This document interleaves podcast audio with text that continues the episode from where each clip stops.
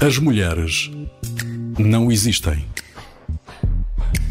Um programa de Carla Quevedo com Matilde Torres Pereira. Primeiro, descobre aquilo de que és capaz. Depois, decide quem tu és. Eu sou a Maria Saimel. Estamos de volta para mais um episódio de As Mulheres Não Existem. Comigo estão a Carla Quevedo e a Matilde Torres Pereira. Olá, Carla. Olá, Matilde. Olá, Maria. Olá, Maria. Hoje, Carla e Matilde, temos connosco uma biógrafa. É Maria Antónia Oliveira. Vai estar daqui a pouco connosco uh, e vai nos falar de como é em Portugal exercer então esta profissão tão pouco tradicional. Antes disso, destacamos uma outra mulher. Não voltamos desta vez muito atrás no tempo. Hoje a história que nos contas, Matilde, é de Tara Westover, uma americana autora com um percurso na sua educação muito peculiar e diferente do habitual, certo? É verdade, Maria. Eu, descobri esta, esta autora há, há, pouco tempo. Estou fascinada porque ela tem a minha idade, tem 34 anos. Portanto, isto é uma história que parece completamente do arco da velha, mas, mas passou-se agora, nos nossos tempos. Uh, e a história da Tara Westover é que ela cresceu num meio extremamente pobre e rural, no Idaho, nos Estados Unidos uh, no sopé de uma montanha, num sítio que nem sequer se chama uma aldeia, um sítio com cerca de 250 pessoas. E uh, a grande particularidade da vida dela é que ela era a mais nova de sete irmãos e os pais eram mormons, da Igreja dos Santos dos Últimos Dias, e não acreditavam em uh, escolas, não acreditavam no governo, não acreditavam nos médicos e, portanto, ela cresceu a, a achar que o fim do mundo estava uh, prestes a chegar e, o pai, e com um pai que mais tarde ela veio a perceber, já na faculdade, que, que, que apresentava sintomas de, de, doença bipolar, mas quando ela era nova era a única realidade que ela conhecia. Um pai que passou a vida um, há um termo em inglês que é, que é survivalist, que eu não sei como é que se diz em português, mas no fundo a preparar-se para uh, o eventual apocalipse. Portanto, fez, cavou uma, um buraco no sopé da montanha, um dia guardando uh, metralhadoras, uh, armas de todos os tipos, gasolina. Uh, costumava gabar-se aos vizinhos que quando viesse então o fim dos dias, que ele ia ser o único que ia ter gasolina para conseguir uh, alimentar um gerador e, e, fazer viagens para ir buscar os seus sete filhos aos pontos do país onde eles estivessem na altura. Um, só que claro que isto tem um lado extremamente perverso, que é que Uh, eles nunca puderam ir à escola, não é? Os mais velhos, os três mais velhos ainda foram, porque os pais tinham até ido à faculdade não tinham acabado, mas tinham, tinham ido à faculdade. Uh, portanto, os três mais velhos foram à escola e, e, acabaram por ser retirados, mas os mais velhos é que ensinaram os mais novos a ler. A mãe é uma personagem também um bocadinho bastante excêntrica, porque é alguém que, quando o pai está perto, concorda com tudo o que o pai diz, mas quando o pai não está, ela muito subtilmente vai encorajando os filhos uh, a fazerem um bocadinho diferente. Portanto, a, a Tara, com uh, 17 anos, 17. Uhum. chega à conclusão que gostava muito de ir para a faculdade, alguém que nunca tinha ido à escola, não é? Entretanto, o facto de eles estarem vivos com 17 anos também é um milagre, porque eles vivem, o pai deles é dono de um, de um ferro velho e eles vivem a trabalhar para pai uh, no meio dos montes de sucata. Todos os dias há acidentes terríveis, há um filho que fica todo queimado, o outro que leva com uma trave na cabeça. E a solução é mandá-los para casa para bem pôr pomadas, pomadas feitas por ela com ervas que ela apanha uh, na montanha. Portanto, é, tu, é, tudo surreal. É tudo surreal. Os irmãos até, até, até a protegiam de algumas das maiores loucuras dos pais. Mas quando ela começa a ganhar contornos de mulher, há um irmão que não consegue lidar nada bem com isso e começa a ser altamente abusivo com ela uh, e a bater-lhe, a chamar-lhe nomes, a dizer que ela nunca vai ser ninguém. Portanto, ela de repente vê-se numa situação em que ela diariamente é arrastada pela casa pelos cabelos, com uma mãe que está na cozinha a fingir que nada se passa e um pai que está a delirar. É? Portanto, ela às tantas, com a ajuda de um dos irmãos, que é assim o mais iluminado, começa a estudar às escondidas e consegue fazer o exame de equivalência, no fundo ao fim da secundária, não é? E consegue, aldrabando um pouco aqui e ali, entrar na faculdade. A faculdade que também era mormon, mas ela conhece aí toda uma outra categoria de mormons, nada fanáticos como os pais dela. Inclusivamente há um bispo que a ajuda, ajuda a conseguir bolsas, ajuda a, a, a superar assim os medos dela, porque ela quando chega à faculdade nunca tinha bebido uma Coca-Cola, porque a Coca-Cola era do demónio, não não ia às compras ao domingo porque ao domingo não se podia fazer nada um, e, e, e, começa a conhecer uma outra realidade.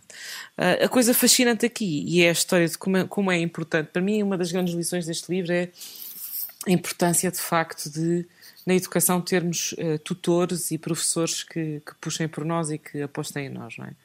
Ela, às tantas, quando está na faculdade, isto é uma coisa completamente louca, porque ela está na faculdade a tentar crescer, a viver uma nova vida, a aprender a estudar, a ler, etc. E quando vai para casa, volta tudo atrás. O pai dela diz que não há ajuda, a não ser que ela, quando esteja em casa, esteja igualmente a trabalhar na sucata, a arranjar telhados e mais alguma coisa.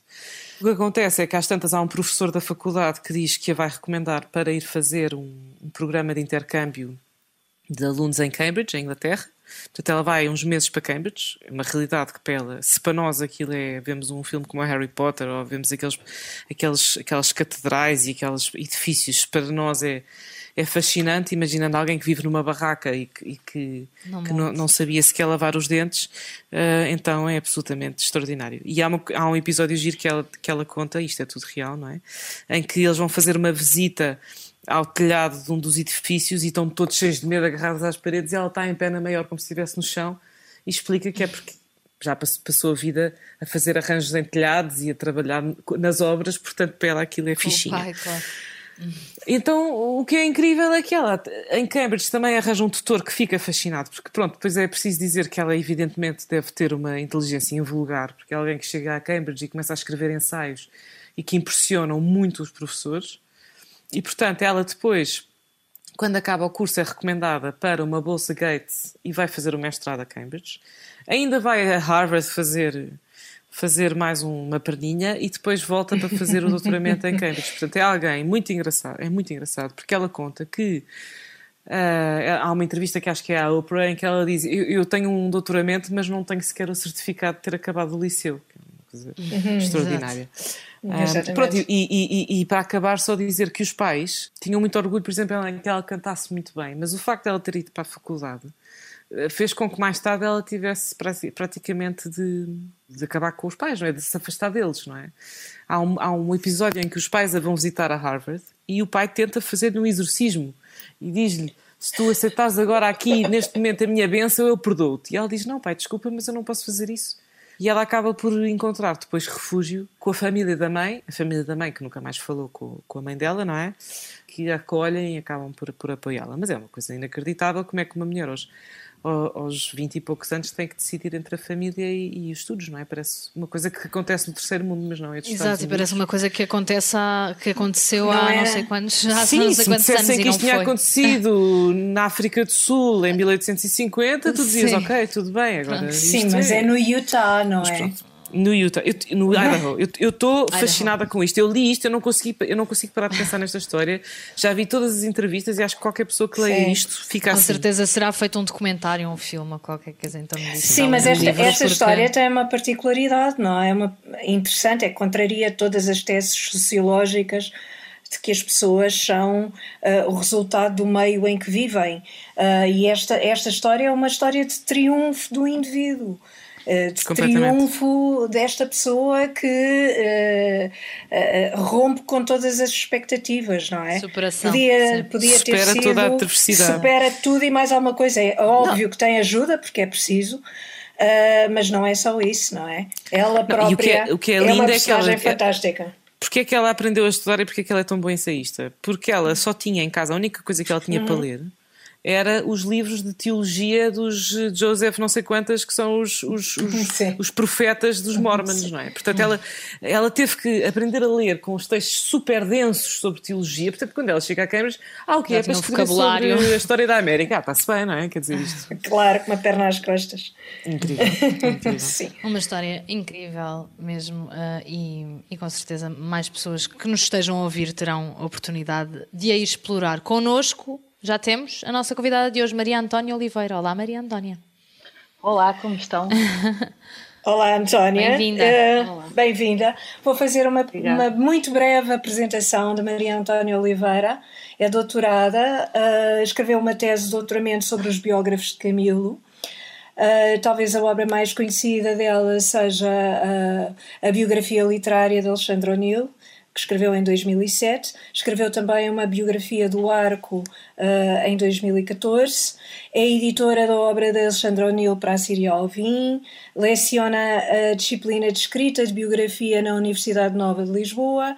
Uh, escreveu em coautoria com João Botelho um guião de um filme sobre Alexandre O'Neill, que há de estrear, está em filmagens, e está neste momento a preparar uma biografia de Cesário Verde. Um, Antónia, eu começo por te fazer uma pergunta que devem fazer sempre, que é por que razão uh, não há tradição de biografia em Portugal? Sim, é uma das questões que, com, que, com que não só os, uh, os portugueses que fazem biografia, que são muito poucos, se, se debatem, como também uh, quase todos os países do, do, sul da Europa. Não, não, é, não somos só nós. Uh, não, uhum. temos, não, não existe em Espanha, Itália também muito pouco. Uh, não sei, uma vez estava à conversa com uma, com uma biógrafa catalã que dizia que talvez tivesse a ver com sermos católicos e termos outro tipo de cultura em relação à privacidade e a contar segredos e uh, porque numa biografia na verdade é isso também que se trata não é? Contar uh, a privacidade ir à privacidade das pessoas. Uhum. uh, não sei se, se não será uma certa não há a cultura do indivíduo que existe por exemplo em Inglaterra. Uh, é, é, é, não, não é só não é só não, não é só uma característica nossa uh, porém por exemplo em Espanha eu sei que uh, de há uns anos para cá houve um, um grande impulso em escrita de biografia e em publicação. Uh, inclusivamente há livrarias onde se vai, onde há estantes e estantes de biografia escrita em, em, já em, em Espanha, Uh, e aqui, aqui também um bocadinho, mas nada de, de tão volumoso como, como, como em Espanha. Temos vivido uma ditadura longa, uh, cada um de nós, a sua, claro, claro. Uh, e, e, portanto, e portanto as pessoas habituarem-se a, a, não falar, a estarem de cortinas fechadas, a, não, a desconfiar do vizinho, Uh, embora isso só explique uh, uh, os, os, últimos, os, quer dizer, dos anos 20 para cá, para trás, no século XIX também não temos grandes biografias, portanto, é um mistério. É um, é um mistério. mistério. É um mistério, mas o que, pelo que vejo, por exemplo, na Assembleia da República, isso, isso vemos nas notícias e também nas próprios, nos próprios jornais, parece haver uma tradição, sim, mas de votos de pesar não é? Uh, tirando o trabalho que dá a escrever uma biografia, que é obviamente completamente diferente escrever um voto de pesar, não é? Escrever um voto de pesar é muito, é muito fácil. É fácil até nesse sentido, em que é uh, a partir elogioso e não inclui nada de, de muito complicado. O que é que achas disso? É, é, o que os franceses têm muita tradição do elogio funèbre, não é? Uhum. Isso eles tinham e, e, nós também temos, também, aliás, Bem. traduzido literalmente o elogio fúnebre. Elogio fúnebre. Uh, sim, sim. E, e, e, é uma coisa que é um texto, ou, normalmente um texto oral ou escrito, que é, que é produzido no momento em, logo a seguir à morte da pessoa, às vezes até antes. É? E, portanto, é uma coisa um bocado diferente de biografar. Quando se está a biografar, está-se a contar normal normalmente, eh, tradicionalmente, está-se a contar a história de uma vida e, portanto, a pessoa não é a mesma uh, ao, ao, longo de 60 ou de 70 anos que ela viva. E isso claro. tem, que estar, tem, tem, tem que estar lá presente e o leitor tem que ter a noção de que aquela pessoa não é, não é, uma, não é de papel. Porque os defeitos não são bem defeitos, nem as qualidades, qualidades, são características e é assim que tem que Sim. ser visto. Quando se escreve uma biografia, elas têm que estar presentes claro. sob, sob, a, sob a pena de aquilo soar a falso, não é? Claro. claro. Uh, senão fica assim uma. uma Uh, ficou tal elogio, elogio fúnebre, não é? Uh, Mas repara, eu estava a partir do princípio uh, de, de a biografia ser, ser sobre uma pessoa que já morreu, não é? Também há uhum. biografias uhum. sobre pessoas que ainda não morreram, não é? O que é que, o que, é que, tu, o que, é que pensas disso? Pois, isso então ainda é mais complicado. Pois. é, é, se, já, se as pessoas que morreram Uh, mesmo assim, em Portugal, as biografias têm todas assim uma espécie de cheiro de santidade, não é? Uhum. Uh, que, que se evola dasquelas, das páginas, com algumas e honrosas exceções. Uh, a pessoa que fazer a biografia de alguém vivo é, é, é muito, calculo que seja bastante complicado, porque é muito natural e humanamente a pessoa biografada vai querer interferir, não é? Uh, vai querer saber o que é que estão a falar dela e isto, não é? Senão, senão humano e muito, e muito, muito compreensível. Uh, e o biógrafo tem que ter liberdade, tem que estar, tem que estar livre para, para sem pressões, não é? Uh, se já muitas vezes o biógrafo tem que, tem que ter em atenção os, os, os desejos da família de, de alguém que morreu, uh, se for o próprio, é, é, é, mesmo muito complicado. Eu desaconselho sempre os meus alunos de, de, de, de procurar biografados vivos, todos mortos. Exato. Tudo morto. Exato. Antónia, e, e, e, achas que existe, quer dizer, não é achas que existe, há diferenças muito óbvias entre o que é que é uma vida de uma pessoa e o que é que é ah, uma narrativa escrita, não é? Numa biografia. Mas na forma como se faz ou como, ou como se constrói, a biografia também tem aspectos eh, que possam ser eh, semelhantes à ficção? Tem bastantes, tem. Tem, porque, quer dizer, para mim tem, e acho que para toda a gente, quer dizer, na verdade, uma biografia, e estou a falar de biografias tradicionais, eh, é uma, é uma narrativa factual, não é? Depois, há, há, se quiseres, há duas, há duas fases da biografia que se interpenetram um bocadinho, que é a fase da pesquisa e a fase da escrita. Mas, mas na verdade, quando se, está, quando se está a pesquisar, já se está a pensar como é que se, qual é a forma que se vai dar àquilo, como é que se vai contar a história e, e contar a história é, é, é uma parte muitíssimo importante e é a parte que faz reviver um mundo e uma pessoa. É, e, é, e, isso é, tem, muito, tem muito em comum com a, com a, com a ficção, não é? Uh, mesmo quando se faz uma biografia muito pouco tradicional, ou seja, uma coisa mais experimental, também, também tem a ver com a ficção. É contar uma história de qualquer modo. Uh, e isso, uh, as técnicas eh, são, são semelhantes, não é?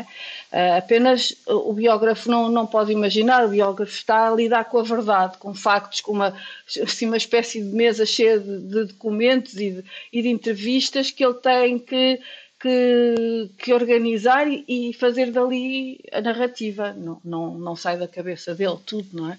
O que sai da cabeça dele é a forma eu, eu gosto muito de pensar na forma e, e gosto de ter, uh, de ter de onde partir para poder dedicar-me à forma uh, e, e, pronto, e ir por aí. Uh, gosto bastante disso. E como é que tratas, por exemplo, quando tens fontes que tens dúvidas, se são de confiança, quando te querem enrolar ou contar histórias, quando querem trazer uma luz mais favorável sobre um acontecimento que tu sabes que não se passou assim, como é que lidas com a mentira? Às vezes a mentira até fabricada pelo próprio biografado, não é? Isso é, a mentira fabricada pelo biografado é, é muito interessante porque, é, porque também é significativa. Ou seja, porque é que ele uhum. quis que as pessoas soubessem aquilo? Ou, ou, soubessem aquilo daquela Exato, maneira. Exatamente. Exatamente. Também é interessante. Eh, quando se está a fazer, eh, isso é as palavras do, bio, do biografado, se for de outrem sobre o biografado, Uh, por exemplo, entrevistas, ou agora no caso do cesário que eu estou a fazer, estou, estou a tentar fazer um cerco ao cesário, uh, porque eu não posso fazer entrevistas nem mesas de pé de galo. Exato. Estou, estou, a pegar no, numa série de cronistas que falam do cesário. Uh, há muito poucas referências ao cesário porque ele não foi suficientemente importante em vida para se lhe referirem abundantemente e morreu muito novo. Uh, e, e, claro que essas pessoas, em escrito, a coisa, a coisa é mais contida. Se for fazer uma entrevista, tem que se lidar, uma pessoa que, que conheceu o biografado e está, e está, e está à tua frente, tem que se lidar não só com a mentira, mas também com uh, com a ocultação e com a vaidade própria. Ou seja, uh, eu sou a pessoa que melhor conheci, pois, pois. fui a melhor amigo, enfim. Nesse caso, andar a recolher entrevistas e lidar com, com fontes uh, orais uh, pouco fiáveis, tem que, se, tem que se fazer muitas, muitas entrevistas, fazer, fazer comparar, comparar não é? não, não, não tentar não utilizar informação que só, que só, só provenha de uma fonte, um, um facto que só, só, só uma pessoa é que se referiu, é melhor não.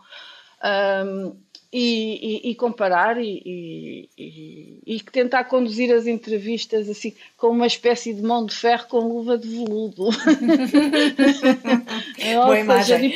Tipo, Muito difícil. Se pudesses, se pudesses ter uma, uma entrevista com um biografado teu que já já tenha morrido, quem, quem é que gostavas de poder encontrar e, e tirar as tuas temas? Ah, o, o Cesário Verde, claro, agora. agora, agora dava jeito. Agora, agora dava, dava jeito. jeito. Agora dava claro. E, e Antónia, só para, só para concluirmos, um, interessa-te, já, já fizeste a biografia do Alexandre O'Neill, agora Cesário Verde, uh, interessa-te fazer a biografia de uma mulher e quem é que, quem é que escolherias? Uh, Interessa-me e já me interessou. Uh, uhum. Interessou muito fazer a biografia da Luísa Neto Jorge e uhum. estive a prepará-la, mas depois não houve condições materiais para ela. Uhum. Uh, acho que é uma pessoa que, que merece muito uma biografia, eh, por, não só por causa da obra, na verdade eu também, eu também escolho o biografado ou a biografada muito por causa da obra. Também me lembrei de uma, mas eu penso que eu julgo que, que espero que ela seja feita em breve, que é a Maria Judite Carvalho também, que eu acho que é uma mulher muito interessante e que esteve sempre um bocado escondida atrás do marido, injustamente. Uhum. Uh, e, e, e, tenho umas alunas que andam a fazer biografias de mulheres. Uh, há uma aluna, ex-aluna, que está a fazer a Maria uh, Judite Teixeira. E às vezes pergunto-me se, se uma mulher tem que fazer a biografia de uma mulher. Não, acho, não acho que não, acho que não, acho pois. que não. Eh, falámos disso com, com as minhas lá na aula e não, porque biografar é justamente uh, a aventura do outro, uh, não é? E portanto claro. não há nada mais radica radicalmente outro para mim do que ser homem. Exato. Eu, sou, eu, tenho o meu livro fetiche nisso é Mademoiselle de Maupin e de facto ser homem é, é a coisa mais radicalmente diferente Exatamente. É. Antónia, muito obrigada por teres vindo. Obrigada por teres aceitado obrigada, o nosso convite e, Já... e até à próxima. Obrigada. Até à próxima, Maria Antônia. Não sei, não sei, Maria Antônia, não sei se podemos, uh, eh, um, se, se, podemos dizer que se há alguma data prevista ou alguma previsão para o lançamento da biografia do Cesário Verde. Não, está, está, está longe. Uh, as bibliotecas fecham com as pandemias. Uh, eu preciso de, preciso de bibliotecas e preciso, ainda está longe a pois. data. Portanto, já, já, há um prim, já, já há um primeiro capítulo meio escrito, mas, mas está longe. Mas aguardamos obrigada. então uh, ansiosamente. Muito obrigada, Maria Antónia, por ter estado connosco hoje. Obrigada eu. Carla e Matilde, momento agora para as sugestões deste episódio. Matilde, hoje juntamos o dois em um, não é? Uh, falamos é. não só de biografias, como da mulher que falámos no início do programa. É verdade.